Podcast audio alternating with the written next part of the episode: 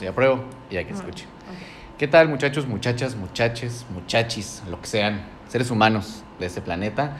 Espero que estén muy bien. Oigan, eh, estamos en otro programa más, otro episodio más de este bonito contenido en el cuarto oscuro, que cada día voy trayendo más gente que ustedes no conocen y que nadie conoce, pero que van a conocer. Y que me gusta invitar porque me caen muy bien y porque siento que tienen algo que aportar siempre al programa. Eh, para esta ocasión vamos a hablar de un tema que ustedes escogieron, literal, literalmente ustedes escogieron, y quise traer de invitado, invitada, a una compañera, amiga, de hace no mucho tiempo, hace escasos meses, un año, ¿sí? Un año. Un año. Eh, a, ¿cómo- no sé cómo quieres presentarte. Como Steph, como Estefanía Domínguez. ¿Cómo Steph? Steph, Sí, como Steph, va, como, o como Estefanía.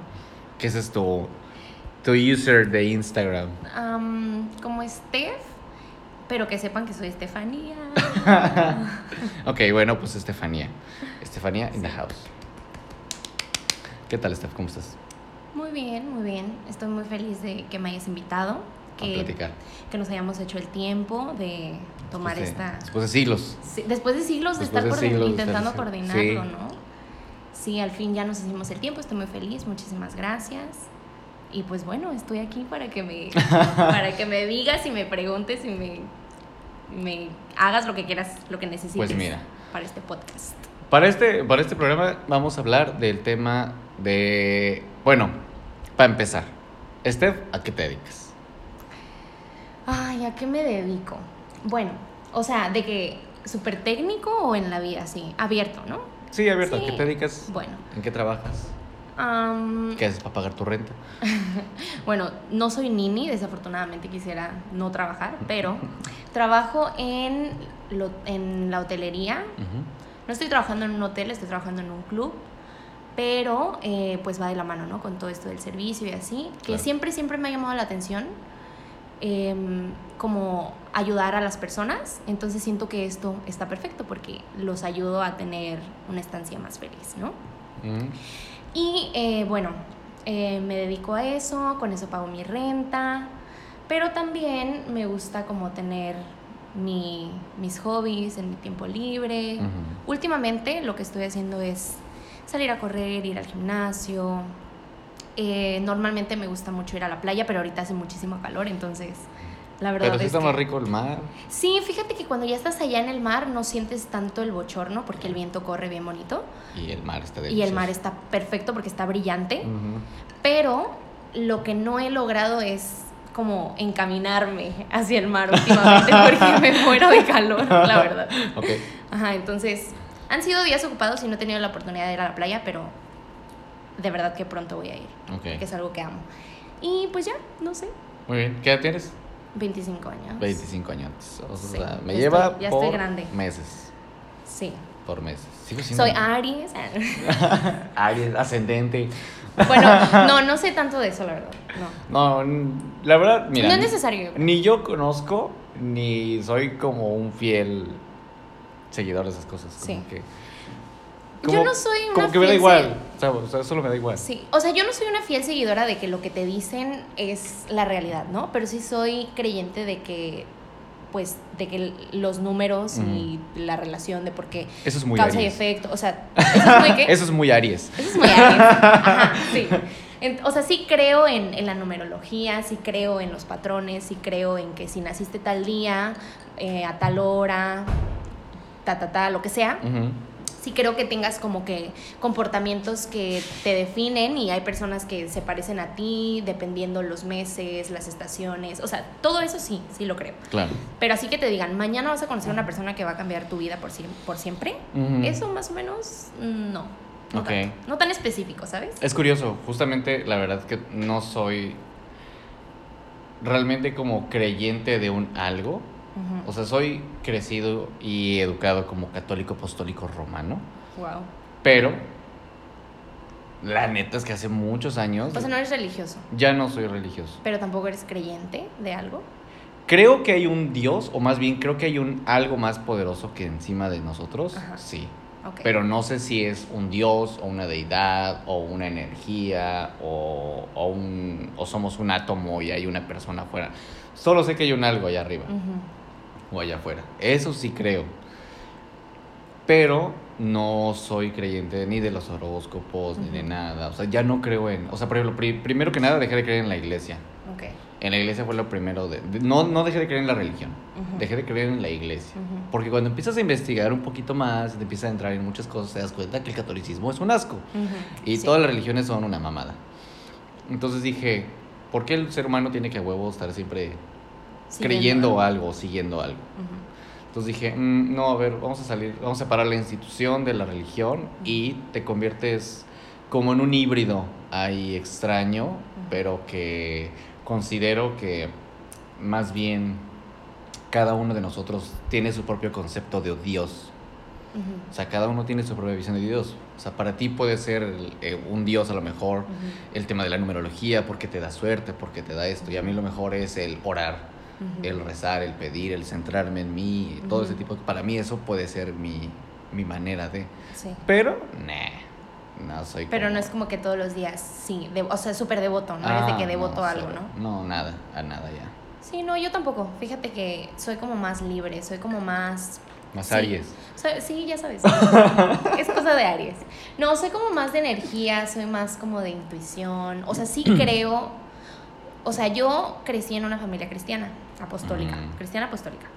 Y este, siempre creí en Dios y la verdad es que siempre he dicho gracias a Dios, Dios ayúdame, whatever, todo lo que tenga que ver con Dios, ¿no? Pero hubo un tiempo como que ya fui creciendo y así y me fui preguntando como muchísimas cosas en la vida. Y sí, en algunos momentos me pregunté a ver si Dios existe, por qué existe esto malo, por qué pasó esto, por qué me pasó esto a mí o por whatever. Todo ese tipo de cosas que siempre te preguntas y Sí. como que cuestionas, ¿no? Pero conforme también fue pasando el tiempo, me fui dando cuenta que muchas de las cosas que nos pasan es porque nosotros decidimos que nos pase. O sea, por ejemplo, si tú eres una persona que lleva 50 años siendo devoto a Dios, de que dedicaste tu vida a Dios y te da diabetes, no es que Dios lo haya permitido, es que tú no te cuidaste. Claro. O sea, Dios te dio un cuerpo y tú lo tienes que cuidar y tienes que alimentarte bien y tienes que hacer ejercicio y permitirte fluir y todo esto, ¿no? claro. Pero si te llevas al extremo, por- tú lo estás provocando, no Dios lo está provocando. Sí, no es como, es como esta gente que dice, me voy a meter a la jaula de los leones hambrientos y Dios me va a proteger. Ajá. No, no seas pendejo, o sea, Dios Totalmente. también te va a decir, no seas idiota, bro. O sea, O sea, es como, sí, Dios está contigo y Dios te da la sabiduría, todas esas, todas esas cosas, ¿no? Pero también tú tienes como la decisión. el libre albedrío. Sí, tú decides claro. a dónde te vas a meter y a dónde no te vas a meter. Entonces sí, sí creo en Dios, como que siempre eh, trato de tener la, ajá, tenerlo presente para, pues obviamente, porque no me siento sola, ¿sabes? O sea, no me siento sola en este universo y como tú dices, puede ser un Dios, una deidad, una energía, whatever, sea lo que sea, para mí yo le pongo el nombre de Dios. ¿sabes? Ajá. Entonces, sí, no, no, no, no soy tan religiosa tampoco, no soy de que cada domingo o cada sábado pero sí soy como de meditar o de platicar. Inclusive a veces cuando platico conmigo misma yo siento que estoy platicando con Dios, ¿sabes? Entonces, ¿por qué? Porque yo me escucho y al mismo tiempo me respondo las, las preguntas que tengo o hago como mis suposiciones o mis teorías.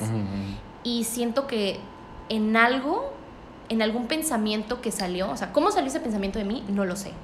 Entonces ahí es donde me gusta pensar que al menos Dios me está dando la conciencia suficiente para poder discernir de cualquier pensamiento y problema que tenga, ¿no? Claro, claro. Ajá, entonces sí, ese, ese, es, ese es el tema. Qué gran intro, ¿vieron? ¿Vemos? Y por eso el tema va a ser ¿por qué nos cagan los cristianos? no, no es cierto. Eres un grosero. No, los católicos. No, el tema va a ser. Por eso le invité, porque yo, yo sabía que esta morra le corre la ardilla. Y me gusta a mí platicar siempre con gente que sé que le gira la ardilla. Con mi roomie también siempre es. Qué bueno que me, que me gira y no que me chilla. Sí, no. Un poco de ambos, la verdad. A ti te gira, a mí me chilla. Qué tonto. Pero el tema que vamos a platicar, eh, Steph actualmente está haciendo dibujos eh, y lo está publicando en Instagram. Y tiene un estilo muy particular. Desde que lo empecé a ver cómo empezó a subir sus dibujos, dije, tienes un estilo bien peculiar de subir. Sé un poco de psicología, así es que para mí tiene un cierto significado muchas cosas que sube. Y por eso dije, ah, estaría interesante. Siempre, siempre, como bien saben, soy DJ, comediante, entonces estoy dentro de la rama artística. Y siempre me ha dado mucha, mucha curiosidad el qué hay dentro de la cabeza de la gente, de la que sea. Pero en particular, la gente que lo puede plasmar con arte, pues me da mucha más curiosidad porque es, es algo directo que tú ves o puedes escuchar o puedes sentir. Entonces es como de un, ah, ¿qué querías transmitir? ¿Qué estabas sintiendo? ¿Qué estabas pensando? ¿Qué estaba en tu cabeza en ese momento? Y ese es el tema de hoy en la cabeza del artista, básicamente. ¿Viste cómo entró bien verga? Sí. ¿Hace cuánto, o sea, siempre has dibujado? Sí, o sea, de que garabatos en mi libreta, ¿sabes? O sea, siento que siempre he sentido como, siempre he sido muy sensible, o sea, de que hipersensible. Si una persona llora, y la veo y, y la escucho y me dice algo así como que, oh, es que esto me pasó o esto me duele o whatever, siempre siento que yo también quiero llorar con esa persona, ¿no? Entonces siento que a lo largo de mi vida he sido súper empática, muy sensible, no, no en un grado negativo, sino siempre positivo, ¿no? Y entonces, em, siento que siempre he plasmado como que mis sentimientos de maneras diferentes. desde que era pequeña me gustaba escribir en diarios, mm. pensando que en algún futuro iba a leer mis poemas o iba a, recordar lo que pensé o lo que sentí a través de esa canción que inventé, porque siempre, siempre eh, sentía que, que, algo tenía yo como, como, no artista, porque en ese tiempo no lo pensaba como artista ni como eso, pero sí como algo creativo, ¿no? Mm, claro. Y, y por ejemplo, algo súper chistoso, cuando yo estaba chica, Em, había una novela que se llamaba Ami, la niña en la mochila azul, con Dana oh, Paola. sí, claro, sí, sí, Entonces yo me traumé con esa novela, pero más que con la novela me traumé con Dana Paola, porque yo decía, Quiero ser Dana Paola. Quiero ser Dana Paola, güey. O sea, no sé qué hace Dana Paola para estar ahí. O sea, cuáles fueron las oportunidades que ella tuvo que yo no tengo para que ella esté ahí. Porque yo sentía que yo podía hacer lo que ella hacía, ¿sabes? Entonces siempre me gustó actuar, cantar, bailar. Eso es muy, eso es muy de creativos. Perdón que me interrumpa. Eso es muy de creativos. Así me doy cuenta que todos los que estamos en el, ámbito creativo empezamos con un yo me proyecté viendo o haciendo esto. Sí. Eso es muy de nosotros. Sí, porque te sientes identificado, ¿no? Como que ella hace lo que yo quisiera hacer o lo que yo hago y así, ¿no? Entonces mi pregunta siempre era, ¿cómo le hizo para estar ahí? ¿Sabes? Entonces yo tenía, no sé si tenía nueve años, no me acuerdo la edad, pero estaba chica. Me acuerdo así investigar, eh, ¿de dónde es Dana Paola? Y videos de Dana Paola. Voy a vivir a Michoacán. Sí, o sea, todo, todo, ¿no? Y bueno, el punto es que desde chica siempre me gustó como que esto de actuar, cantar, bailar, escribir. y en, la, en las libretas de la escuela siempre hacía garabatos y así. No es que yo dibujara, porque es que te voy a decir que yo no soy una dibujante profesional, no me sé las técnicas, no sé los materiales, no sé nada. Simplemente lo hago como, como por intuición, ¿sabes? Que necesito un lapicero, un lápiz, unos plumones, papel y dibujo lo que siento. A veces siento que las cosas que hago no tienen tanto sentido para muchas personas, pero para mí es como plasmar lo que, lo que tengo en la mente en ese momento. Claro.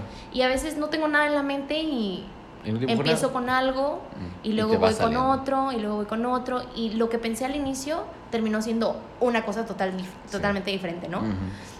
Entonces, eh, sí he dibujado desde chica, pero pues no soy perfecta ni experta entonces no puedo dar clases, solamente puedo hacer lo que es para mí, ¿no? Claro, mostrar cómo lo haces. Ajá, exacto. Sí. Nice, qué chido. Eh, me da mucha curiosidad el estilo de dibujos que tienes porque me recuerda a fulanitos. ¿Sí? Sí, me recuerda mucho a fulanitos, como estos monitos como... Triangulares. Triangulares, muy geométricos y como raros, hay como curvos de repente. Y... No lo había pensado. ¿No? Fue lo primero con lo que asimilé cuando vi tus dibujos. Dije, ah, le da un estilo como allá fulanitos. Pero, o sea, él es, es si, si vieran sus dibujos, es como un estilo como muy... Yo lo percibo infantil. Yo lo percibo una, un tema muy infantil, muy eh, amigable, muy amistoso. O sea, sí se percibe. Sí. ¿Recuerdas cuál fue el primer dibujo que subiste? El primer dibujo que subí a la cuenta que tengo ahorita en Instagram fue un dibujo que hice al lápiz, con lapicero, con pluma. y era algo como de un hombre y una mujer amándose o algo así. No me acuerdo el mensaje ahorita, pero ese fue la primera, el primero que hice. Y simplemente lo hice el día que me compré, el día que me compré esa libretita. Ajá, y lo subí y dije, voy a crear una cuenta de Instagram. Y entonces creé la cuenta, lo subí y dije, voy a, voy a seguir dibujando, ¿no? Y voy a seguir subiendo.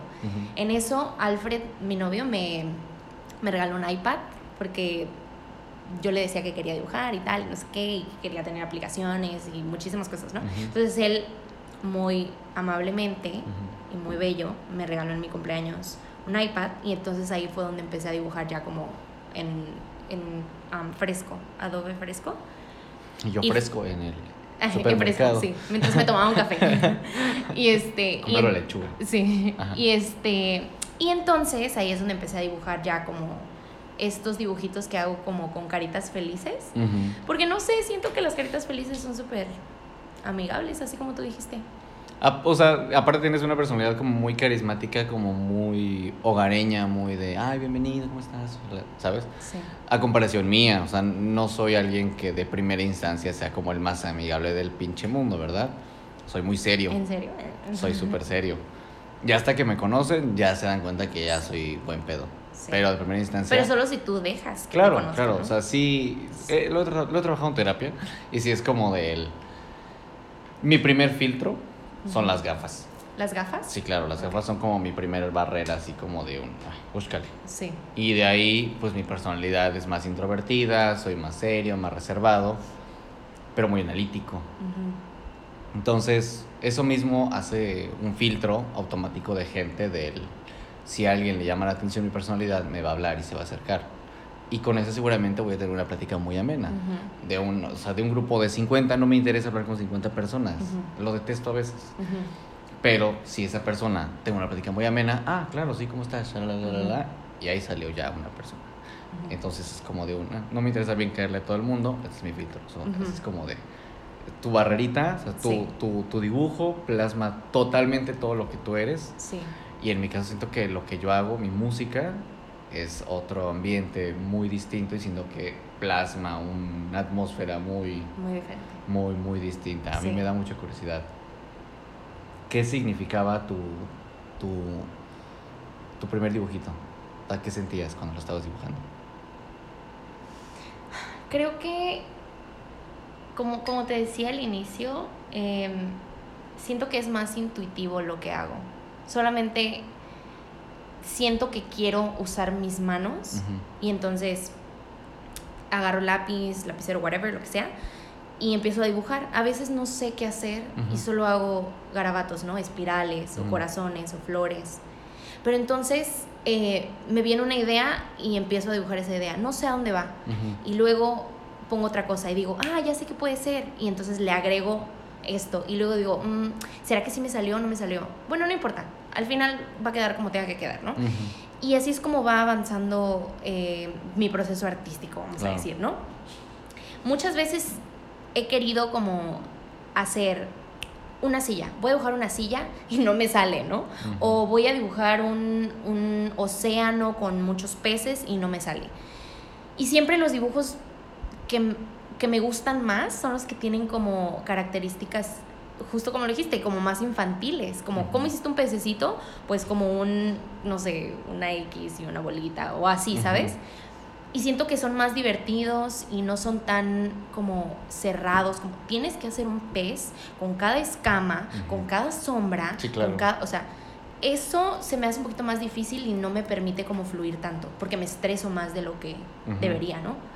Entonces, por eso es que em, siento que es como más intuitivo y, como que me dejo fluir al hacer los dibujitos. Y ya, sí. Nice. Muy bien, Ale. y te, iba, a preguntar algo y se me acaba de ir el perro avión. Pero, ay, era de... ¿Has, has plasmado algo con algún sentimiento en particular? O decir, hoy me siento triste y estoy dibujando triste. O estoy muy feliz y estoy dibujando muy feliz o ahorita acabo de llorar y estoy dibujando acabando de llorar. ¿Lo has hecho? Sí, lo he hecho, pero cuando estoy más como con emociones negativas, vamos a decir, me da más por escribir que dibujar. Cuando estoy más alegre o más creativa o inclusive aburrida, me da más por dibujar. Pero cuando estoy triste, enojada, estresada, lo que sea, como que quiero escribir más. Porque tengo tantos pensamientos que si yo no tengo con quién hablar o alguien que me escuche, digo, ok, es que ¿qué hago? Los tengo que sacar. No puedo tenerlos en la mente porque lo pienso, lo pienso, lo pienso, lo pienso, lo pienso, lo pienso, lo pienso y digo, ya basta. Entonces lo escribo como en forma de diario, así de que me siento así, esto pasó, whatever, lo que sea. Y, y también me ha pasado que me siento así y trato como de simplemente escribirlo y me sale como si fuera de que una canción o un poema, ¿sabes? Pero la verdad es que eso, esas cosas no las publico porque pues ya son como más... Siento que son más personales y como no trabajo para ello, no tengo que como que externarlo a todo el mundo, ¿no? Claro. A lo mejor hay personas que se sentirían em, como... eh, ¿Cómo se dice? Eh, cuando sienten lo mismo que tú, reflejadas. Reflejadas. Ajá, cuando se sienten as- identificadas o reflejadas. Eh, podría haber personas que se sientan así y me encantaría como crear una comunidad en la cual tengamos muchísimas personas que se sienten igual, que pasan por lo mismo, que, que se sienten que sienten tal y actúan de tal manera. O sea, eso me encantaría, pero creo que como que lo tendría que perfeccionar, ¿sabes? Como más dirigido a las personas. Ujú. Porque cuando, cuando estoy así como con esas emociones negativas, simplemente me enfoco como en yo liberarlo, tenerlo ahí y después tener la oportunidad de volver a leerlo y decir, qué bueno que solamente lo escribí y que no lo dije, porque si lo hubiera dicho a lo mejor las personas me hubieran malinterpretado, ¿no? Claro. Ajá, entonces lo escribo, lo analizo y al mismo tiempo que estoy analizando lo que escribí, me estoy analizando a mí misma y eso me permite muchas veces crecer, ¿no? Ujú. Ajá. Dijiste ahorita eso del que cuando estás más con energía baja, Ujú, es escribir. Cuando estás con energía arriba, dibujas. Sí, A mí me pasa lo opuesto. ¿cómo es? Cuando estoy con energía baja, tengo que tocar. O sea, me siento con una vibra para tocar. Sí. Y cuando estoy tocando que estoy triste o me siento bajoneado o la chingada, es impresionante el cómo manejo mucho mejor a la gente a la hora de tocar. Wow. Y cuando estoy muy feliz no conecto tanto con la gente. Pero conecto muchísimo en la comedia. Qué impactante, ¿no? Es raro, porque yo pensaría que por estar feliz puedo tocar mucho mejor y, Ajá. shalala, y no. Las veces tengo sets grabados que son como, no sé, ahí son, tengo sets. Pero hay varios, los que mejor les ha ido, Ajá, son en los que digo, ahí me estaba llevando a la verga. ajá. Ahí yo lo estaba pasando muy mal. Porque pasó algo, por lo que sea. Pero todos me han dicho, güey, ese set está bien verga. O así, tal vez ahorita conforme tú vayas dibujando te vas a dar cuenta de Ujú. que de repente digas, ay, a lo mejor este dibujo no me gustó tanto, no sé, X. Y la gente diga, güey, ese dibujo está verguísima. Y tú, mames, no lo entiendo. A mí no me gusta tanto. ¿Por qué? Así, no sé, todavía no. Hay cosas que no entiendo a veces como de la gente todavía. Pero a mí me pasa en la música, del. Cuando peor me sentía y cuando yo sentía que yo no estaba conectando con la música, la música sí estaba conectando con la gente. ¿Crees que sea como que, como cuando estás enojado, triste o todas las cosas negativas, te enfocas muchísimo en lo que estás haciendo y como que no tienes pensamientos, como, como que no divagas o algo así? Y cuando estás feliz, como que ya piensas en otras cosas, estás más relajado.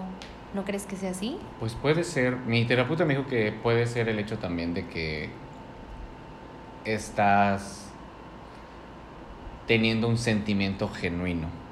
O sea, cuando tú lo Mm. sientes genuinamente, lo externas. Mm, dice, entonces, si eres alguien que le cuesta, eh, ¿cómo se dice? Le cuesta Expresarse. conectar. expresar sus emociones, Ujú. Pues cuando estás triste es cuando más estás sintiendo genuinamente el sentimiento y Mm. por eso lo sacas. Esa es la teoría, pero me dijo que es muy normal en el arte. Por eso como que ahorita dije, "Mm", o sea, es curioso porque a ti te da por escribir Ujú. cuando estás hacia Ujú, abajo y a ti tú dibujas cosas hacia arriba. Sí. Eso está bien interesante también. Sí, porque o sea, siento que es como, sí, también en el arte es muy típico que cuando se les, cuando les rompieron el corazón o cuando falleció la abuela o cosas así, escriben las mejores canciones, eh, tocan mejor, pintan unos cuadros impresionantes y así, ¿no? Y yo creo que es válido, obviamente. Probablemente tu psicóloga sí tiene un punto, que estás sintiendo, estás, está como que todo a flor de piel y puedes sentir todo más intenso. Pero de igual manera las, también las emociones felices te pueden ayudar a transmitir, ¿no? Sí, claro, a mí me ayuda en la comedia. Ajá. En la comedia es donde mejor conecto. Sí, yo creo que yo creo que sería extraño que estuvieras enojado, triste y que estuvieras haciendo comedia. Siento que no sería como muy no sería genuino. Ya me tocó. ¿Sí? muchas veces? No, muchas veces. Te tocó ir a uno. Fue cuando. ¿Recuerdas el, show de febrero? El primerito. No, el de Cojo Feliz. Ah, ya, sí. ¿Por qué? Ah. En ese show yo no iba bien. Nada bien. Nada, nada, nada, nada bien. Pero, pues fue un show que me fue muy bien. Muy, muy bien. O sea, de que Cojo me felicitó, Domingo también, de que, güey, no mames. ¿Cuál fue el primero? A Coco Celis. Fíjate que yo fui los dos, ¿verdad? Sí ahorita que lo estás diciendo, o sea, sí, lo hiciste bien y todo, pero yo te sentí diferente en el primero y en el segundo. Pero yo no sabía qué estaba pasando en tu vida, ah, Claro, sí, no, obvio, obvio, no. Y es parte del, personaje que te da el escenario. Ajá. Pero no, o sea, la verdad es que con Coco yo iba con la energía muy arriba y con Cojo Feliz yo iba con la energía hiper abajo. Muy abajo. Muy, muy abajo. Sí. Entonces sí fue como de un Sí, es literal meterte en el personaje.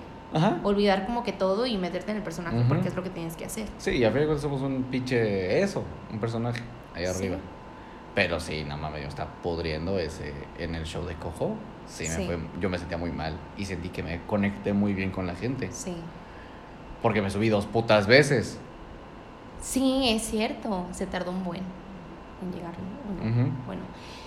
Sí, pero ¿Tú crees que, ¿tú crees que eso lo hiciste mejor o no? Eh... O sea, ¿crees que, ¿crees que te fue mejor? Porque tú dices que cuando tienes como la energía baja, em, el sentimiento es genuino y, y conectas más. ¿Sientes que conectaste más en el segundo? Más o menos. O sea, yo sentí que me fue bien o sea, sentí que el de Coco fue una gran prueba. Es que al final de cuentas también. Bueno, no sé. Es que ustedes vieron el primer, como tú dices, tuviste el primer show. Y en el de Cojo, pues ya sabías o tenías idea de algunos chistes. Y eso quieras o no, no es lo mismo escuchar un chiste por primera vez que volver a escuchar dos o tres veces. Ah, bueno, sí. ¿Sabes? Eso también influye mucho. Sí. Pero como que eh, yo estaba muy, muy ansioso, estaba nervioso porque lo que implicaba ese show. Y no me sentía así como de, bueno, verga, no quiero estar aquí ahorita porque lleva la verga. Sí. La verdad es que antes de subir a ese escenario yo me odio. ¿Por qué? No sé, porque es como, ¿por qué me hago esto? Es, que, ¿sabes? A mí me, me, causa tanta intriga cómo es que tú eres, bueno, según tú, eres, ¿cómo se dice? Eh, introvertido y, te subes al escenario. O sea, un introvertido real no se subiría al escenario. Es que no. O tú trabajas más bien sobre ese miedo. Como que diciendo, sí soy introvertido, pero no me voy a detener de las cosas que me llaman la atención. Ah, exactamente es eso. Es que es muy cagado porque justo la gente confunde introvertido con extrovertido, con tímido no tímido. Y son cosas bien distintas un introvertido sí puede ser tímido, pero es más un tema como de... Y lo dice en algún episodio por ahí también Sofía Niño de Rivera y Fran Evia. Eh, es un tema de energía. O sea, a mí me desgasta mucho estar con gente. Apenas recientemente hubo dos reuniones aquí en la casa y no quise salir en cuatro días de la casa. O sea, era como, quiero estar encerrado, no quiero salir, ya, ya, me acabé mi batería social, no quiero socializar, ya. Sí. Pero pasa una semana, dos semanas, un mes y es como ahora sí ya salimos de fiesta. Sí. Un día. Sí. Y ya. Y me vuelvo a encerrar otro mes. Sí. O sea, eso es más, va, más por Vamos ahí. por ahí. Sí, no, y te preguntaba porque em, según hay como que introvertidos, extrovertidos y ambivertidos. Ambivertidos. Ajá. Entonces yo a veces siento que soy ambivertida, ¿no? Vamos a decir.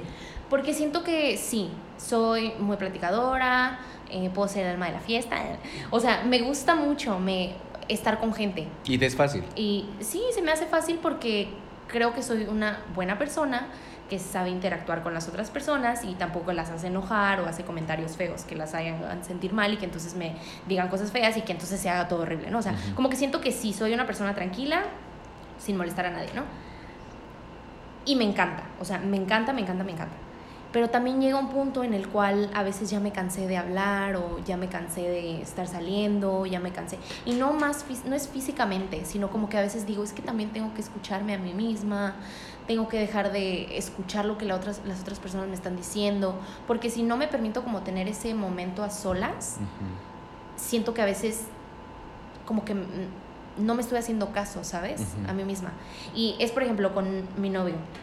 Yo a veces siento, le digo, siento que no hemos hablado. Sí, hemos estado como que juntos tres días y le digo, siento que no hemos hablado. Y él, pero hemos estado juntos los tres días, pero si no hablamos, para mí, es como que no estamos conectando. Entonces, al mismo tiempo conmigo, si no me escucho, si no medito, si no me doy el tiempo para no hacer nada o, cocinarme algo tranquilamente, sin ruido, sin otra persona, sin otra energía, siento que no, que, que al final de, del mes, vamos a decir, o la semana o el día, me siento como muy desgastada. Sí podría seguir saliendo, podría hacer todas esas cosas sociales, pero me siento desgastada conmigo. Así como que, como que, ah, bueno, aquí vamos. Y me pongo el traje social, ¿no? Ok, sí, ay, qué padre, bla, ta, ta, ta. Y no es que sea una persona falsa, para nada, pero siento que eso ya me está generando un poquitito más de esfuercito. ¿Sabes cómo? Entonces, por eso siento que a veces yo decía, ¿qué tal que no soy extrovertida? O sea, es que yo no soy extrovertida porque cuando hay gente extrovertida a mi alrededor, yo no puedo ser extrovertida solamente esto, los veo, me río, si estoy con ellos y tal, pero si ellos de verdad son extrovertidos que gritan y les vale que los escuchen las otras personas, yo ya no puedo ser yo. O sea, yo como que me quedo más tranquila, ¿sabes? Y no sé si es por el hecho de ser ambivertida o porque soy introvertida o porque... Con habilidades sociales. Con, o con habilidades sociales o porque digo, ok, me puedo tomar un descanso ya, ellos están, ellos están como que trayendo esta energía al grupo. Sí, es, es, cagado y es curioso porque considero que soy una persona, sí soy introvertido, porque justo, o sea, soy alguien muy reservado, sí soy tímido de primera instancia. Pero cuando ya generé un vínculo así como de primeras, eh, ya, o sea, como que es más fácil soltarme. O sea, por ejemplo, Fer es mucho más extrovertida que yo. No, totalmente. ¿Sabes? O sea, de hecho, nos conocimos porque ella se acercó a mí. Y justo lo platico en el show. O sea, la neta es que yo, o sea, así como me ven, yo no le hablo a la gente, no ligo, no nada. O sea, yo cuando soy soltero, soy soltero solo. No salgo con nadie, detesto hablar a las mujeres, no me gusta salir, me caga contestar mensajes, así. O sea, soy alguien muy huraño, muy, muy huraño. El Grinch. Sí, totalmente. Pero ella es alguien como más... Sí es introvertida, pero ella sí tiene, es introvertida con mucha habilidad social. Entonces, como que ella, y en la fiesta, pues como que se suelta más y fue como capaz de hablarme. Entonces, rompió la barrera de las gafas, se acercó a pedirme música, rompió la barrera del, de la seriedad que yo tengo, pues ya para mí es un, ah, ok, quieres hablar, ¿sabes? O sea, y ya para mí ya fue ya un, ah, y me caíste bien, no eres incómoda, ¿no? ¿Sabes?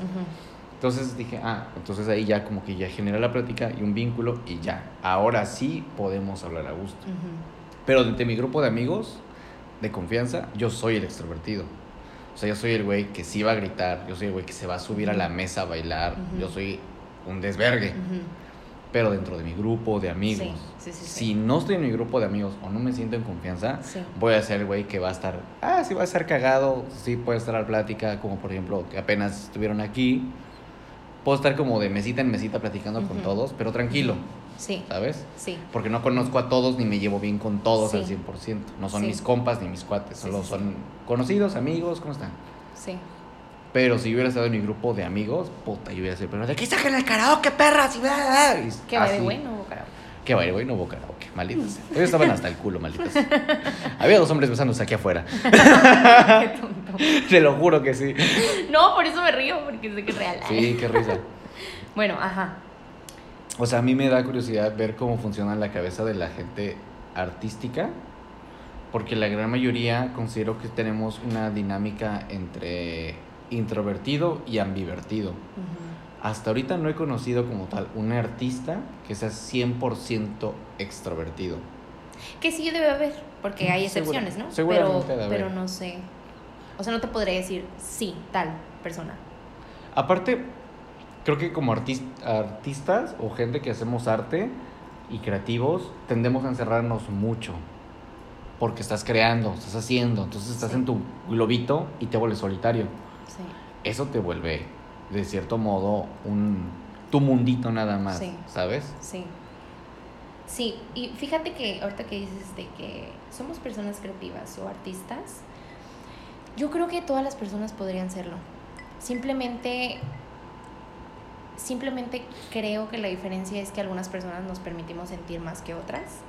Y cuando no te permites sentir, pues, ¿cómo, cómo, vas a, ¿cómo te vas a permitir escribir? ¿Qué vas a escribir si ni siquiera quieres sentir nada, no? O cómo vas a, cómo vas a eh, cantar o cosas así, ¿sabes? Porque no te permite sentir. No sé, yo siento que ser artista es como, es como la unión entre habilidad y sentimiento. Sí. ¿Sabes? O sea, tienes una habilidad para algo, ¿cuál es tu habilidad? Cantar. Y, lo, y cantas con sentimiento, vas a ser un gran cantante. Eres un artista, vas a ser un gran cantante porque vas a transmitir a través de tu gran habilidad vocal. Yo siento eso, ¿no? Claro. Eso es ser un artista. Puede ser una persona que tiene poca habilidad, pero tiene mucho sentimiento y entonces trabajas por tener esa habilidad. Pero también está la diferencia entre la habilidad, el sentimiento o el querer hacerlo y el saber qué es lo que haces bien.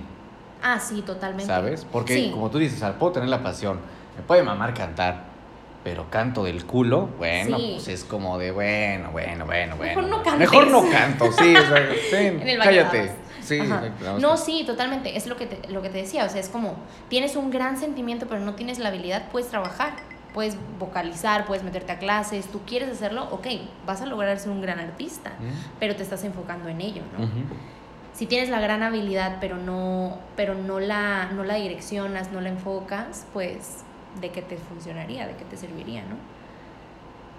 O sea, creo que por el simple hecho de ser humanos, tenemos la, tenemos la oportunidad de ser artistas, ¿no? O sea, de ser artísticos más bien, o sea, de ser como, de crear arte. Claro. ¿Sabes? Porque no me, o sea, no es válido que yo te diga, tú no eres artista porque tú no pintas con estos pinceles.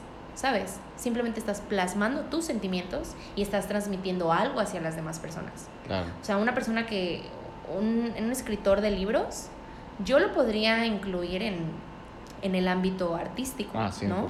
Entonces, eh, no, por el, no porque no hagas las cosas perfectas o porque no las hagas como todos la hacen, no eres artista, yo creo.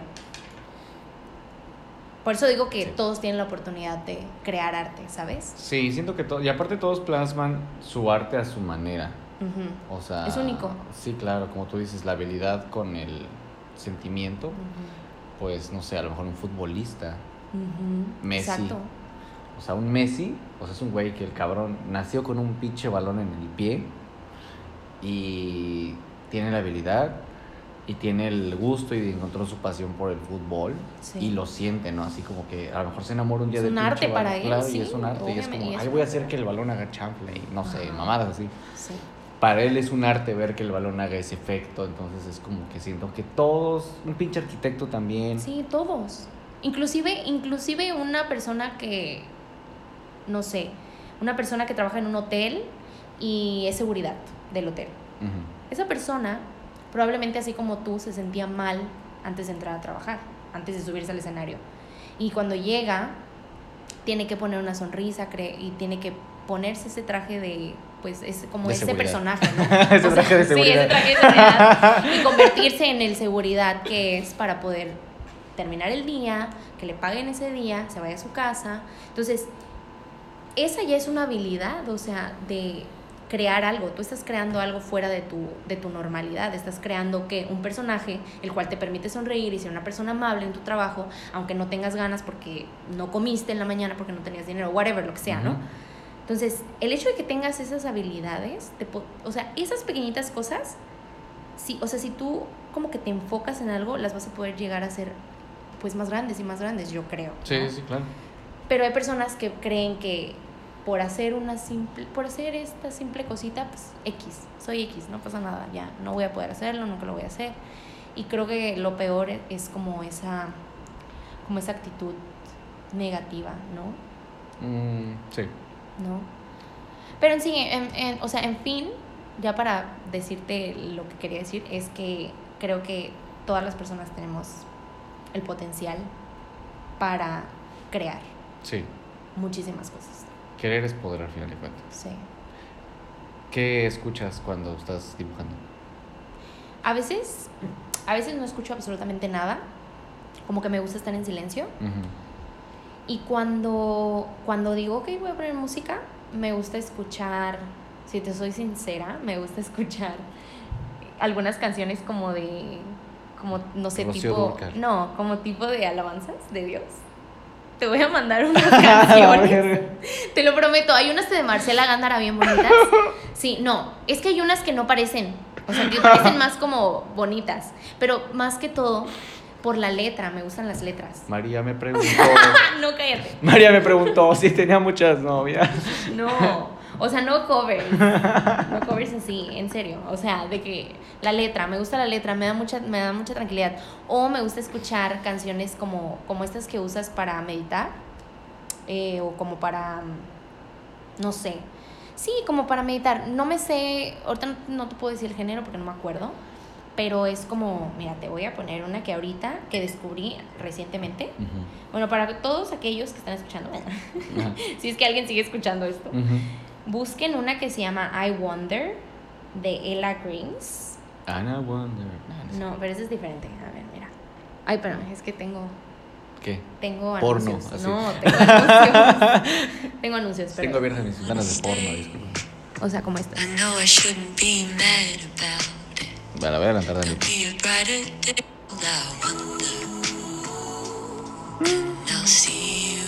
como ese estilo. Muy indie, muy folk, muy, chill, claro. O sea, o escucho ese tipo de canciones que te digo que me gusta la letra, o ese tipo que nada más es como más ambiental, ¿no? Más o menos, para mí. ¿Qué tipo de música sientes que te saca del, de un mood triste? O bajoneado. Yo creo que el pop, no sé por qué. ¿El pop? ¿En inglés o en español? No, en inglés. No. O sea, me gusta mucho escuchar, por ejemplo, Sam Smith, ¿no? Mm. Pero no todas sus canciones. Y más que el pop, yo creo que la electrónica también. Mm. Como por ejemplo Avicii o... No sé mucho de electrónica, creo que apenas me estoy metiendo como a este mundo. Em, o creo que se llama Medusa, más o menos. Ajá, ¿y qué otro me gusta? Ah, me gusta un grupo que se llama Kerala Dust, que no sé si, no sé si es electrónica o como tipo rock, rock psicodélico, no sé. Pero creo que soy más como aleatoria, ¿sabes? No te puedo decir que me encajono en algo. O sea, si tú me dices, ¿cuál es tu deporte favorito? Ay, es que no sé. ¿Cuál es tu comida favorita? No sé. ¿Cuál es tu música favorita? Te puedo decir Adele, pero no me gustan todas las de Adele. O sea, te puedo decir, este, o, cuál es tu, cuál es tu, no sé, tu país favorito. O sea, no, no te puedo decir absolutamente como que estoy encajonada en algo. ¿Sabes? depende la hora, depende cómo me siento, depende... Sí, claro, es que todo influye. Sí. En nosotros más. No, y aparte es que, o sea, justo ayer me estaba dando cuenta que que somos bien cambiantes. Obviamente sí, somos súper cambiantes, pero me está dando cuenta que yo cada día puedo ser como una persona diferente. O sea, no sé, ayer me encantaba comer chocolate y hoy ya no me encanta. ¿Por qué? Porque ya pensé muchísimas cosas después de que me comí el primer chocolate de este paquetito y ya, eh, ya me enojé, ya me puse feliz, ya hice ejercicio, ya, o sea, como que ya aprendí algo sobre el chocolate. Cosas, muchas cosas que influyen para que en un día ya no me gusta el chocolate, vamos a decir, ¿no? O no es que no me guste, pero ya decido hacer otra cosa en lugar de comer un chocolate. No sé, es un ejemplo. Pero mm, no sé, es que no te puedo decir. No te puedo decir. O sea, tú me preguntas, ¿qué música escuchas cuando? ¿Qué música te gusta escuchar cuando dibujas?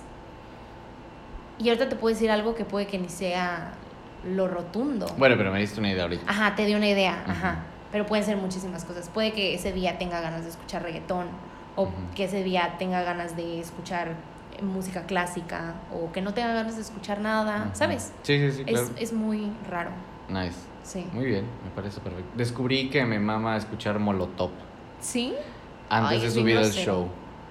Es bien grosero. Sí. Pero siento que va con mi personalidad. Sí. Porque soy alguien muy vulgar, soy alguien muy que habla horrible siempre. Pero que a pesar de eh, dar risa. Y esos güeyes pues han sabido ser vulgares Sí, y no convertirse en un monstruo, ¿no? Sí. O sea, siento que mi personalidad sí es tranquila. Soy alguien que sí es muy vulgar. Soy alguien muy llevado. E incluso con gente que no conozco. Y eso también, obviamente, en automático, como que mucha gente me dice, oye, este güey. Pero es que la gran mayoría como que algo le da mi personalidad que agarra el pedo de que no estoy hablando en serio. Y lo estoy diciendo de mame. Ujú. ¿Qué es? No tengo puta idea. Pero, por ejemplo, ese día de la fiesta también, no sé qué estábamos diciendo, algo de que, ah, ¿qué eres alérgico? Yo te dije, al cáncer, al SIDA. Sí. O sea, ah, sí, es cierto, en la fiesta. sí, al sí. SIDA. Te dije, soy alérgico al SIDA. Y es como... Y todos, todos somos alérgicos. No, yo dije yo, pero es como de yo hablo de mi parte, ¿no? Así como, ah, soy alérgico al SIDA. Y tú dices, güey, no seas culero, o sea... Pero y siempre influye el modo en el que dices Sí. las cosas, el Sí, cómo sí, lo dices, o sea... Es como, qué asco, soy alérgico al SIDA. O sea, no es lo mismo decir eso a decir... ¿A qué es alérgico? "Ah, al SIDA. Ah, Sí, sí, ¿Sabes? sí, o sea, cambia muchísimo el mood. Sí. Entonces, Pero entonces Molotov te inspira. me ayuda, ya me, o sea, encontré que Molotov me fascina para subir al escenario. ¿Neta? Sí. Y el rock en español me ayuda a escucharlo antes o poner rock en español pre a tocar. También me llena como de mucha energía, como mucha adrenalina. Como que el cantarla, me hace la música y, ah, y ya subo No a tocar. Ajá. Y para cocinar, la música clásica. Para cocinar. Música clásica. Me mama la música clásica. Anoche cocinamos con reggaetón, sepa la verga por qué, pero ayer cocinamos con reggaetón. Ayer fue diferente. Ayer fue muy diferente. Fíjate que yo hubo un tiempo en el que empecé a escuchar música clásica y solamente lo hacía cuando me iba a bañar. Solamente. O sea, como que decía, ok, voy a disfrutar el agua mientras escucho música clásica. Pero para ir en, el, ca- en, eh, en mi auto o para trabajar, no. O sea, como que no. ¿Sabes? Solo- es que yo creo que es, sí es de gustos, pero también es de cómo percibes las cosas, ¿no? O sea, como que, pues sí, a ti no, tú no te vas a sentir igual que yo escuchando alabanzas, ¿no? De lo que te digo. Me las reiría canciones. muchísimo. Sí, te- pero bueno, es que hay diferentes tipos, hay diferentes tipos. Claro. Este, Lo que, sea, te vas lo que sea que pongas de alabanza me voy a reír muchísimo. no La voy a pasar muy bien, pero me voy a reír mucho. Te voy a, te voy a mandar una para que la escuches. Así que Y te voy a te mandar ríes. la Biblia. Para que te arrepientas de lo que me estás diciendo. Sí, para que te arrepientas. Pero bueno. em, sí, entonces tú no te vas a sentir igual de como yo me siento, ¿no? Claro. Y, y tampoco yo no voy a escuchar eso si me estoy arreglando para ir a una fiesta, ¿no? O sea, Sí. como que como que ya me empiezo a poner el mood, entonces que reggaetón, ¿sabes? O sea, como que sí influye mucho tu estado de ánimo. Claro. Pero a mí me causa como que intriga por qué cocinando te gusta escuchar. ¿Música clásica? Música clásica. Porque me gusta cocinar solo. Una. Ok. Me gusta estar solo. En general me mama estar solo. Disfruto la soledad como no te. Soy el güey que va al cine solo, al bar solo, al restaurante solo, al café solo, a la playa solo ahorita. Voy a todos lados solo. Me gusta estar solo. Hasta que llegó doña señorita Chapaneca. Entonces sí fue como de un, bueno, pues ahora... eh, y sí le dije en algún momento, le dije, la neta es que va a haber días en los que voy a querer venir al cine solo. Porque me gusta Sí. venir solo, o sea, estar solo. O sea, no es como que me voy a escapar con alguien. No, o sea, me mama estar solo. ¿Por qué Solo. te gusta estar solo? Creo que porque crecí solo. O sea, crecí siempre muy individual y muy así. Entonces, me gusta también mucho el silencio en un mundo en el que todo es ruido. Mi vida es ruido. Entonces, pues por eso luego llega, te digo que llegan y no hay nada prendido, todo está apagado, yo nada más estoy con el celular Sí. o en la computadora, no estoy escuchando a veces ni siquiera música, nada más Ujú. estoy ahí así. Total, para mí la oscuridad es paz y Sí. calma y mi momento. Qué chido. Y descubrí que estando solo, pues más bien, estando solo, aprendí a descubrirme más y mejor. Pero me di cuenta que gasto más solo que cuando estoy en pareja. Entonces dije, mejor voy a- Ay, qué tonto me- eres. Te lo juro. te O lo sea, juro. tú dijiste, "Mm, me conviene tener. O sea, no lo vi por un, no, no lo vi por un tema de conveniencia, obviamente. Pero me di cuenta, o sea, de que iba al cine Ajá, y era como de un, ah, voy a pedir esto y esto y esto y así, ¿no? ajá. Y pinche cuentota de la verga.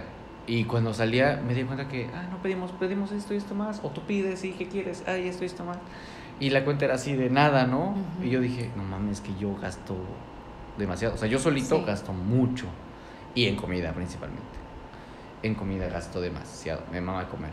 Y gasto en pura pendejada, sí. Un café del Starbucks. Y ahora se me tocó una pizza. Y ahora unas Ay, galletas. no. Y ahora una hamburguesa. O sea, gasto mucho en comida. Mi mayor pecado es la perra gula. Mejor cómprate una cafetera y ya no compres café de Starbucks. Cómprate una air fryer. Una air fryer. y ya no gastas en, McDonald's. en Kentucky. sí, ajá. sí, a huevo, sí, sí. Mis, mis McNuggets ahí en mi air fryer. Sí. En tres horas. Sí, y así te podrías quedar en tu casa, ya no tienes que salir y ya sería perfecto. Ah, eso sí. Es cuando, cuando no salgo, o sea, cuando estoy en el DEPA, estoy solo, así de encerrado. Sí. Mi roomie es igual que yo, no sale, ni le gusta salir, no nos gusta salir. Entonces en eso conectamos muy bien, Sí. entonces podemos estar trabajando en música, o no, ni siquiera platicando, No. hueva. A veces, o sea, tenemos Sí. nuestros días en los que sí, como señoras chismosas, nos vamos Sí. a platicar de que, ay, cuéntame qué te pasó, manita, te la debes padre. Así sí. Oye, pero yo, a ver, yo tengo una pregunta. Es que a mí se me hace así como que, no raro, pero sí me intriga, ¿no? O sea, ¿cómo, ¿cómo es que tú dices, me gusta estar solo, ni siquiera platicando, no sé qué, bla, bla? Pero siento que, que tú hablas un buen. Porque O sea, sé ¿cómo- con quién. cómo? Una, Ajá. o sea, una, sé con quién. Y dos, pues yo creo que lo mismo, o sea, pues como tengo ansiedad e hiperactividad, como que eso mismo todo el tiempo te genera la cabeza aquí. Y descubrí que me gusta mucho meditar. Entonces, en la meditación hablo mucho. A veces para mí, a veces voy susurrando o así. Normalmente cuando no hay nadie en la casa es cuando aprovecho para, ay, ahorita puedo hacer. Sí. Y después me di cuenta que un día surgió la idea de lo de generar contenido y dije, bueno, si esto me va a ayudar a mí, empezó siendo como una autoterapia literal. Dije, aquí Sí. voy a descargar lo que tengo que descargar y punto. Y a partir de ahí yo empecé a hablar. O sea, empecé a decirlo. Y le empezó a ir bien curiosamente al perro programa. Yo dije, bueno, al parecer hay gente que sí quiere escuchar lo que estoy pensando. Sí. Entonces dije, bueno, pues ya que se quede, vamos a seguir darle dando forma. Pero en realidad, alguien que siempre está muy callado. Bueno, en el- donde, está, donde estoy ahí en Aguasalada, por ejemplo, entré que creo que como por. Ahora ni me acuerdo, creo que entré por enero, diciembre, enero. No, creo que entré en enero. En enero, a Aguasalada. Como hasta mediados de marzo, finales de marzo, empecé a hablar con los chicos. No manches. Yo porque yo llegaba con mis audífonos, llegaba Ay, seguramente decían, ay, ahí viene este vato Sí, que ni le habla a nadie y me cae mal. que es bien mamón Sí. y la chingada, sí, exactamente. Porque soy tímido, o sea, yo no soy el güey que te va a hablar de primera instancia. Pero ni siquiera de que, buenos días. No, nada. Yo llegaba y saludaba al gerente nada más. ¿Qué onda llegué? Voy a montar, sí, ah, ah, Y pues la cabina es tu espacio Sí, claro. en el que no hablas con nadie. Ajá, ¿Quién se va a subir? Exactamente. Sí. Entonces pues ya estaba yo todo el tiempo ahí y ya. Terminaba de tocar, desconectaba, me despedí de los gerentes. Ah, ya, bye, hasta mañana. Wow. Entonces así, hasta que un día un mesero se me acercó. Y te dijo, ¿por qué no me hablas, vato? No, ah, pues me llevó comida. Dije, ah, sí, muchas gracias, quién sabe qué. Y le di propina. Ten, amigo, gracias. Y como que me dijo, verga, pensé que eras bien mamón. o no sé, así como que, Ajá. No sé, no sé qué. Y de ahí como que él se quedó ahí, como que se quedó viendo el equipo y me empezó a hacer la plática y yo puse a cotorrear. Y cagados de risa, ahí una hora cotorreando. Ujú. Y a partir de ahí, él empezó a hablar con los demás de, no, el güey sí es buen pedo. pero no soy amigable de primera instancia, solo no soy sociable así de... ah. Yo no soy el que te va a hablar, a menos que esté pedo, seguramente. Pero si no, hasta que alguien me hable, yo te voy a seguir la corriente. Wow, Sí. qué raro. Qué raro porque es algo que yo no podría hacer. ¿Qué? ¿Sabes? ¿Hablarle a alguien? El llegar con mis audífonos, con mis lentes oscurísimos, irme directo a mi área y no decir buenas tardes ni buenos días. No porque no sea amable, no. Simplemente siento que, o sea, yo no podría, ¿sabes? Como que no me podría encerrar tanto. Mm. Pero no sé cuál es la diferencia. O sea, No sé, pues a mí la pena. Entonces eres tímido. Sí, pues por eso soy introvertido. Digo, soy introvertido, soy tímido. O sea, soy alguien que sí va a echar cotorreo, pero hasta que alguien me hable. ya. Sí, si no me hablan, no. No respondo, no nada. Siempre estoy con mis audífonos. Yo siempre estoy con mis audífonos y mis gafas, con el pinche celular y así. Yo siempre estoy así en mi mundito y, y así. O sea, soy, por eso soy muy solitario. Porque yo estoy en mi mundo. Hay veces en las que. En las que. Nada más quiero estar. O sea, si algo me gusta mucho, por ejemplo, ahorita de la relación en la que estoy, es que disfrutamos mucho también los silencios. O sea, hay veces en las que Fer no tiene nada que decir. Hay veces en las que yo no tengo nada que decir. Podemos estar acostados en la cama, los dos en el celular. Así, una hora. Mira este meme, ¿sabes? Así, ah, está cagado este meme. Ah, sí, me enseña Oye, otro. ahorita que me estás diciendo eso, me, que, me, me pongo a pensar, "¡Ah! ¿no será que Alfred está harto de mí, de que yo nunca me callo? o sea, todo de que disfrutamos mucho los silencios. Y yo, siempre que ya no, siento que ya no estamos hablando, oye, amor, ¿cuál, ¿qué blusa se me ve mejor? ¿Qué piensas de la blusa que me puse ayer? O sea, ¿sabes? Oye, siempre mi les- amor, ¿qué, qué harías si fueras un té de manzanilla? O sea, o sea, ahorita que estás diciendo eso, me cae el viento de que no será que él a veces quiere el silencio y yo no lo dejo. Y yo ya tengo un amigo con quien platicar para toda la vida. Puede No, ser, no sé, yo digo que no, o sea, yo digo No, que yo creo que por algo, por algo conectas por con algo conectas, claro, claro, con esa persona, o sea, yo creo que más bien él está acostumbrado a escuchar, porque hay gente que está acostumbrada a escuchar Sí. y hay gente que está más acostumbrada a hablar. Habla, ajá. O sea, ahí tenemos nuestros días, hay días en los que yo no quiero hablar, por ejemplo, no me siento con la energía para hablar. Y ella me cuenta todo y me platica todo su día y Sí. shalala, shalala, y escucharla dos, tres horas seguidas, y está bien. Y ya nos vamos a dormir. Sí. Y estoy en el mood de, de escucharnos Escucharla, y ¿no? platicar y dialogar. Y hay veces en las que yo estoy en el mood de, "Hijo, bla, bla, bla, bla". Que tenemos muy maneras muy distintas de platicar las cosas, porque yo soy muy hiperactivo cuando hablo. Y ella es como de contármelo muy enojada porque algo le pasó en el trabajo. porque algo le pasó en el trabajo. Espero que no haya sido algo conmigo. ¿eh? Con todos en la oficina. Ya Sin excepción. Ya estoy hasta la verga de la oficina, me dice. Qué tonto. Bueno, eh, ajá. Ah, bueno, ahorita me surge otra pregunta. Yo estoy liderando este podcast. Ah, bueno, sí, sí, sí. Tú siéntete libre, es tu programa en este momento. Eh, no, a ver, ¿cómo, cómo es, cómo, por ejemplo, cómo, ¿Cómo tú es? lidias. Con tu proceso artístico y tu vibra artística y tu y todo lo que eres tú? Este, ¿cómo, cómo, lo, ¿Cómo lo llevas en tu relación? ¿Sabes? ¿Y mi proceso artístico? Sí, o sea, el, lo que tú eres, lo que tú representas y, y lo que transmites por medio de tu arte y todo lo que haces. O sea, cómo, cómo se conecta con tu relación. O sea, en todos los aspectos. Pues mira, de primera instancia, soy DJ. Para empezar. Hola, soy DJ. Hola, soy DJ. Y soy alcohólico. Pero de ahí ya me conoció como este estilo de vida nocturno, en la cual pues son horarios bien distintos. Em, mi rubro es muy distinto, muy diferente Sí. a, a lo que sea que escucha la gente normalmente, electrónica incluso comercial, pop reggaetón, la mía es techno. Es un tema muy psicodélico, es un tema muy underground, muy oscuro y que no es fácil de digerir. Ella no es tan fan como de ese pedo, como de ese estilo en particular. O sea, ha habido sets que me ha dicho, ah, este set sí está chido, está más tranqui, está más digerible para mí. Sí. Ella es más fresa en ese sentido. ok. Y yo no tanto, para nada. A mí sí me gusta la música muy pesada, muy agresiva, muy rápida. Y ella como que le da cierto miedito a ese tipo de cosas. Pero eh, poco a poco medio la ha ido introduciendo en ese mundo y lo ha digerido.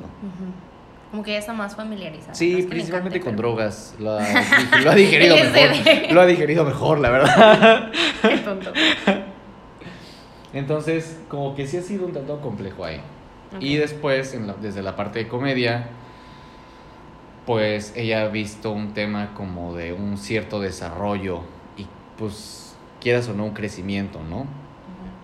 O sea, sí fue algo que yo le, le llegué a platicar hace no mucho, en el cual sí le dije así como que, un, pues la neta, esto te lo debo. O sea, sí, no sé si es como un tal te lo debo a ti, pero sí es un gracias por estar aquí y querer, pues, ver a este güey hacer esto, ¿sabes? Esto que está haciendo. Porque a mí me da pena, o sea, la verdad es que a mí me da pena, o sea, ¿Qué te da pena? todo. O sea, a mí me da pena... Vivir. Vivir, así. Porque, Enfrente de la Sí, gente. sí, sí. Porque vivo, Ujú. enfrente de la gente.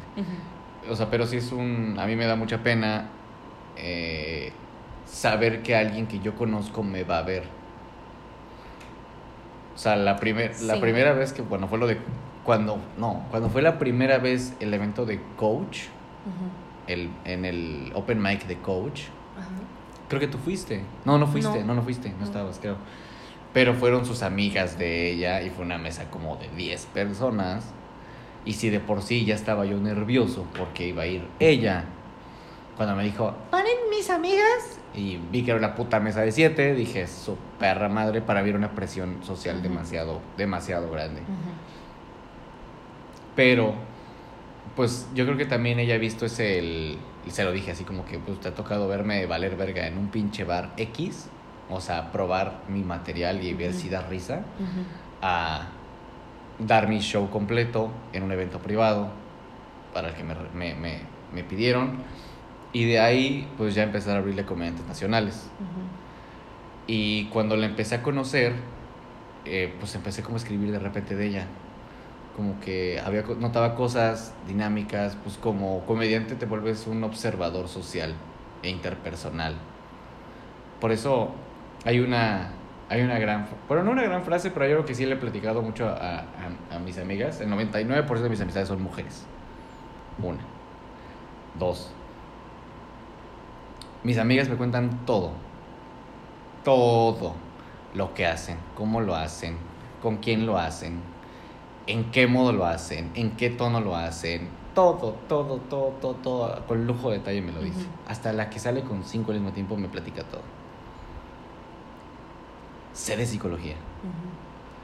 Y mi trabajo artístico como DJ ya es observar gente y saber llevar a la gente, leer al público.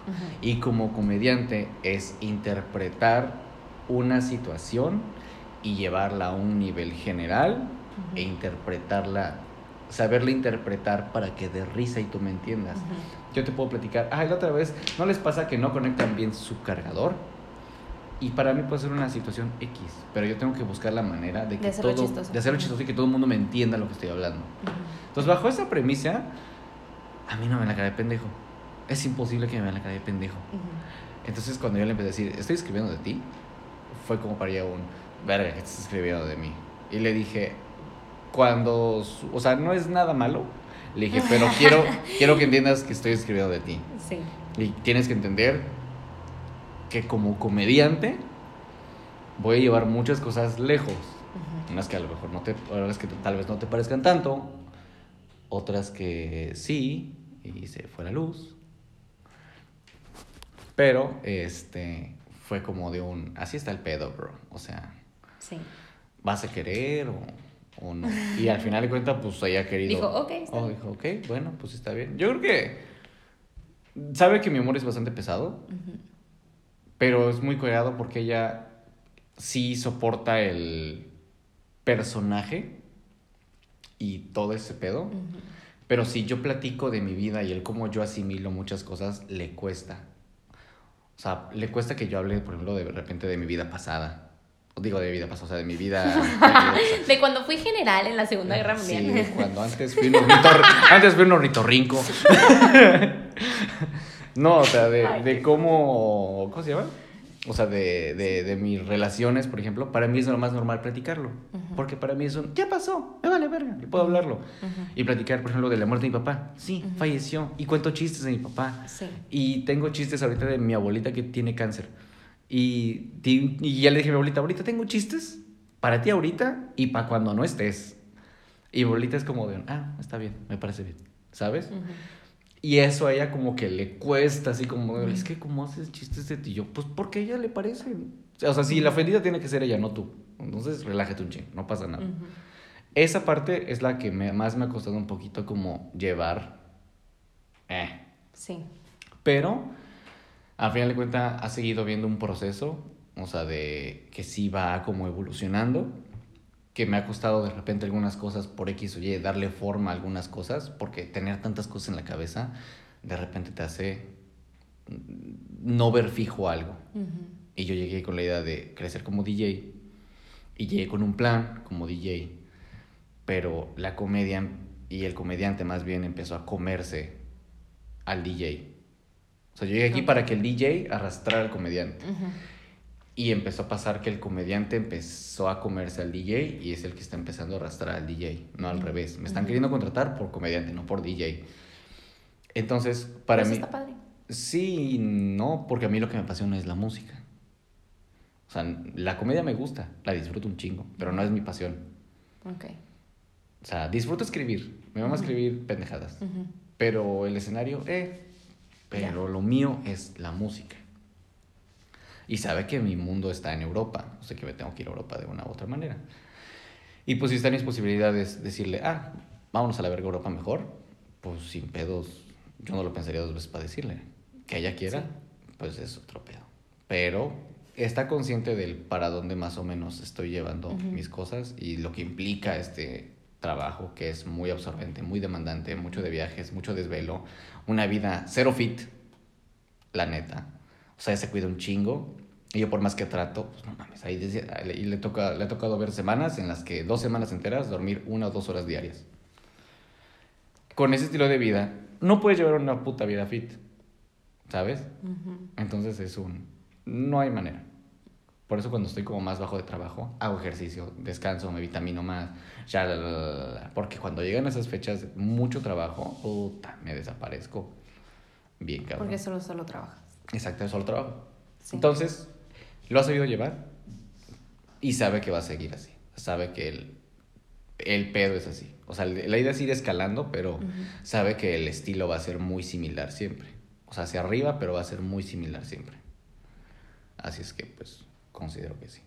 ¿Tú querías, si por ejemplo de mañana te dicen, me gustan tus trabajos como pintora? ¿Sabes? Sí. ¿Qué puede pasar? que, que, me, que me hablen de Nueva York. Ándale, sí. Oye, me gustaría que te trajeras para acá, pero tienes que venir, venir para acá.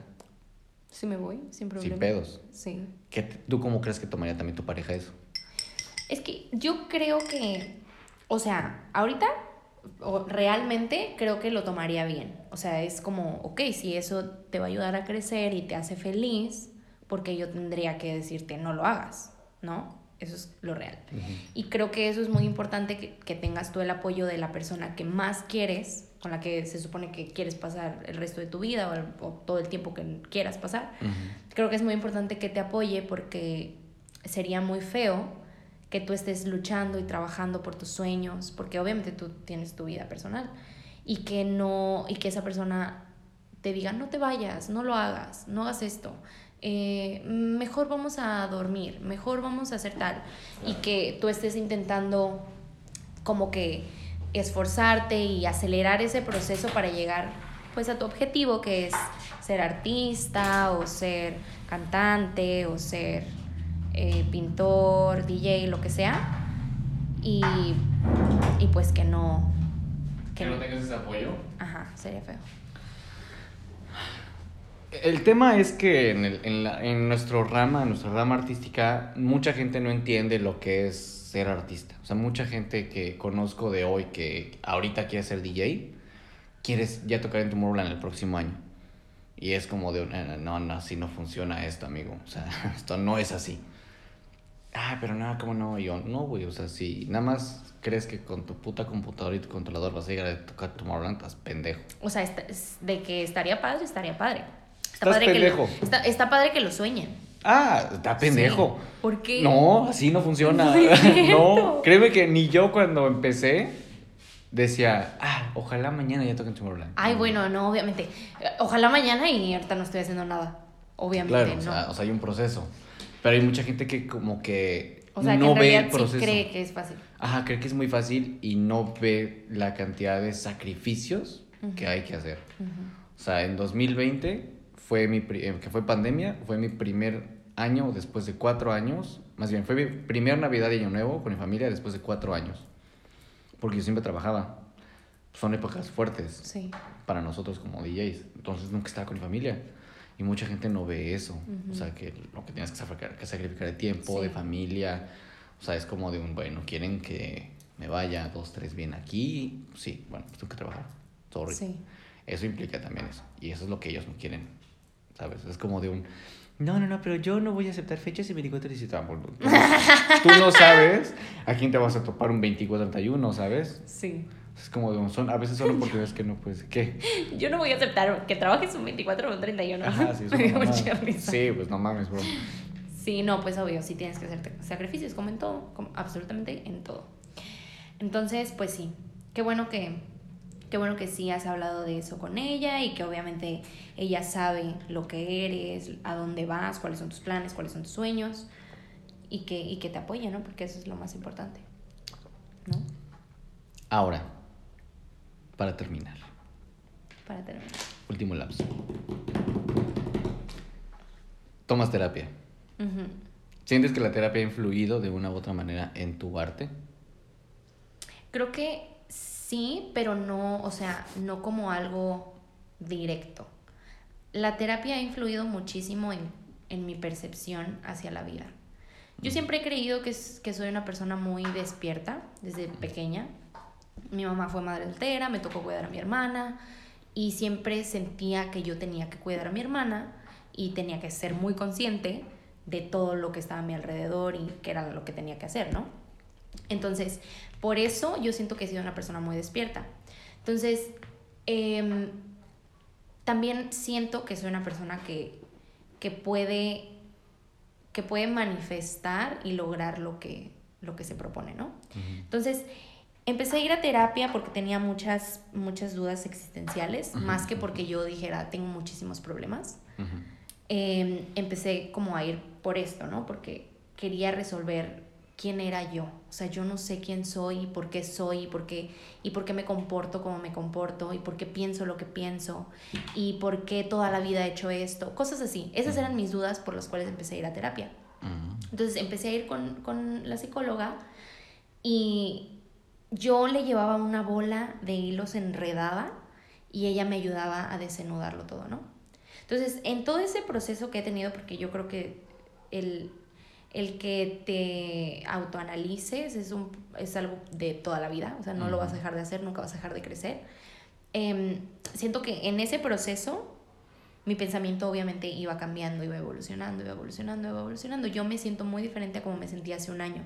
La seguridad que tenía, la ansiedad que tenía, em, el estrés que tenía, la percepción que tenía de mí misma, quién era y todo esto, ¿no? Entonces, el hecho de que yo haya cambiado estos pensamientos, sean negativos, positivos, la manera, lo que creía que era correcto o lo que hacía por automático, Ujú. o sea, el que todo eso haya cambiado influyó en que, en que el día de hoy soy una persona diferente y de igual manera puedo plasmar pensamientos diferentes. Y si plasmo pensamientos diferentes y plasmo una pintura, es, estoy plasmando lo que siento ahorita y lo que soy ahorita. Y totalmente todo ese crecimiento tuvo que ver. Entonces, de igual manera, lo que soy en este instante probablemente cambie mañana, cambie pasado mañana. Somos un constante. mm, Más bien. Siempre estamos, Estamos en evolucionando, evolución. claro, sí, estamos evolucionando todo el tiempo. O sea, la persona que fuimos hace tres años, cuatro años, cero son la de ahorita.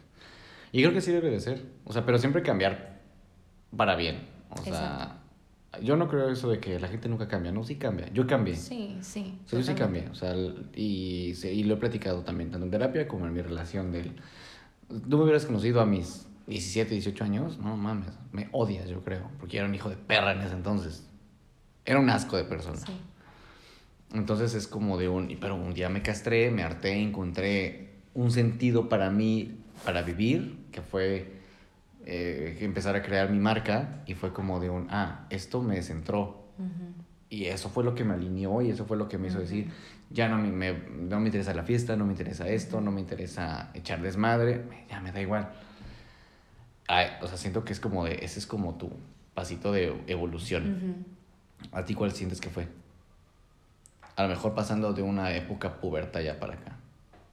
O sea, ¿cuál fue mi cambio, mi evolución? Mm. Podría decir que no dejarme llevar tanto por las emociones.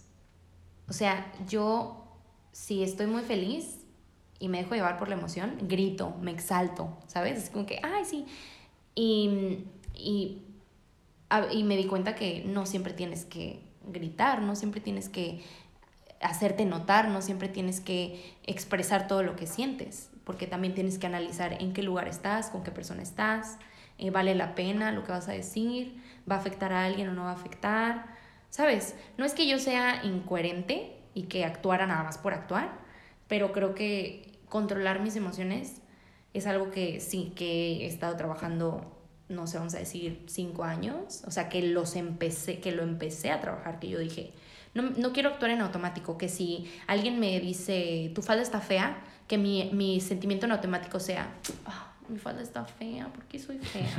y que me empiece a poner triste y mi sentimiento me está comiendo. O sea, tengo que analizar de por qué me dijo eso esta persona, qué siente esa persona, qué representa esa persona en mi vida. O sea, empezar a analizar todas esas cosas fueron como que de lo que me fui haciendo consciente y te puedo decir que eso podría ser mi evolución. aparte creo que conforme vas creciendo o vas madurando, no importa lo que te dicen, vale a ver lo que te dicen, sino importa el cómo te lo tomas, o sea, el cómo te afecta. O sea, por eso a mí me da igual que me digan, me meten la madre, me digan lo que sea. Eso me dedico. Sí. Puta, soy comediante, eso me dedico. Me he topado gente que me estás pendejo, bájate el escenario. Sí. Me va a tocar, está bien. Entonces, también la terapia me ha ayudado al manejar muchas cosas, pero a mí sí la terapia, cuando cambié de terapia, porque llegó un punto en el que sentí que la terapia psicológica ya no me estaba ayudando. Entonces, o sea, sentí que ya no, yo ya me estaba estancando en muchas cosas. Y una amiga, comediante, colega, me recomendó a un terapeuta de terapia holística. La terapia holística es en la que hablan, en la cual se trata más bien, o se aborda, en la cual mente, cuerpo y alma trabajan uno solo. Y trabajan con el ser y tu espiritualidad y el tema psicológico, pero también tu espiritualidad y cómo afecta tu energía y todo eso. Yo estoy muy conectado con mi espiritualidad, para bien y para mal. Entonces, eh, a partir de ahí, con esa terapia, empecé a conectar genuinamente con mi música a la hora de tocar. O sea, yo ya sentía las canciones que estaba tocando. Sí. O sea, hasta ese momento fue donde yo dije... Lo dejaste de hacer en automático. Sí. No es de, soy Edgar o soy David, soy DJ y toco música. Es más bien, voy a crear. voy y voy a conectar lo que soy con esto y entonces voy a transmitir. O sea, como que empezaste a ser más consciente, me imagino. Más consciente, sí. O sea, empecé a conectar ya. O sea, era, o sea, ya era de que, ah, esta canción, aquí quiero que la gente grite. Así, ya era subir la canción y ver cómo la gente reaccionaba y cómo todo se movía. Creo que te tocó verlo un poquito en Outpost cuando fuiste. Entonces, sí es como de un quiero que la gente reaccione, quiero transmitir esto, pero yo ya, ya sentía ese cambio en mí. O sea, siento que en ese sentido a mí sí la terapia me ha ayudado. Sí. Y en la comedia, eh, pues tuve que trabajar mucho porque a mí me estaba afectando, reciente, empezando comedia me afectó mucho porque yo era alguien muy desconectado de mis emociones. Y la comedia es hablar desde el dolor, de lo que sientes, del cómo te sientes, de lo que piensas, de lo que piensas. Y yo no estaba acostumbrado a eso. Entonces empecé a colapsar bien, cabrón. Porque yo, ¿qué estoy sintiendo? ¿Por qué me siento así? Y no sabía cómo me sentía y me sentía todo raro, todo estresado. Y era porque no estaba permitiendo sacar lo que yo estaba sintiendo. ¿Qué es lo que te decía hace rato? Que es habilidad más sentimiento. ¿Te das Exactamente. Sí, exactamente. Entonces, todo está conectado. Así. ¿Ves? Somos una pinche verga. en resumen de este episodio, somos una pinche verga. Los artistas somos una verga. Y bueno, pues ya, vamos a terminar el programa. Y no se grabó nada, ¿no? Así. Gra- Se grabaron tres minutos. ¿Cómo repetimos todo? Vamos bien. A la verga, sí, mira. 79 minutos. ¿Viste? Muy bien. Muy bien, las preguntas de obligación para terminar el programa. Ok. Si fueras una banda, banda musical, Ujú. u artista musical, ¿quién te gustaría ser? Pero, ¿quién en realidad eres? Es decir, te voy a poner un ejemplo. A mí me mamaría ser Pink Floyd, pero soy los Tucanes de Tijuana. Bueno, a mí me gustaría ser Michael Jackson, porque creo que es un gran personaje. Pero soy. Miley Cyrus. no sé. Pero soy Elvis Presley. No sé. Eh, no sé, sí, no, no sé. ¿Quién soy? Pero soy Estefanía Domínguez y, y dibujo fulanitos. Dibujo fulanitos. Y virgencitas de Guadalupe. Sí. Así que cómprenme.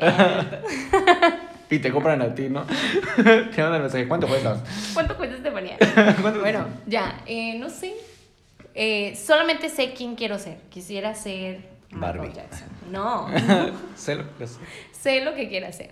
Sé un Michael Jackson. Sé un Ken. Bueno, ajá. ¿Cuál es la otra pregunta?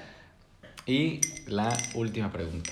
¿Estás lista para la última pregunta? Sí. Es complicada la última pregunta, la verdad. Ni yo me acuerdo de ¿Cuál es tu color favorito? bueno, ajá. ¿Cuál es tu ¿Cuál es tu último apellido? Qué tonto. No.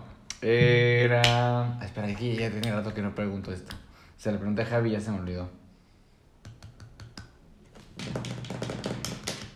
¿Qué era? Eh... Sí. Pregúntame otra cosa y a lo mejor te, te acuerdas. Espera, te voy a dejar. Ah, no, espera, no te voy a dejar. Voy a ponerle pausa nada más aquí. Voy por mi libreta donde tengo todo apuntado para que me haga pendejo. Ya. Regresamos después de. Pinche breve. Ahí está, se tiene que marcar los aplausos. De un breve corte comercial. Y Ya, la pregunta para terminar.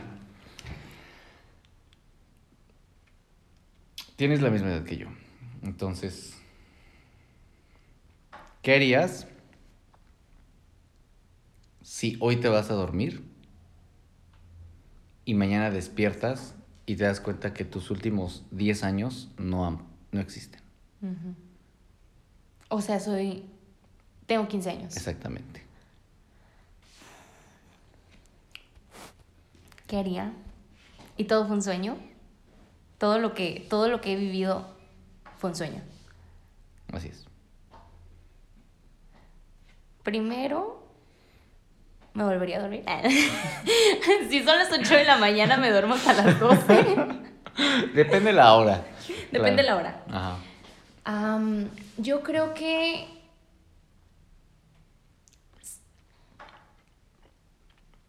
Creo que no pensaría mucho las cosas y simplemente las haría. ¿Sabes? No, no cambiaría mucho de mi vida porque creo que todo lo que pasó, pues me permitió estar aquí en este momento. Obviamente, si puedo hacer más cosas que me hagan ser mejor a los 25 años, totalmente las voy a tomar, ¿sabes?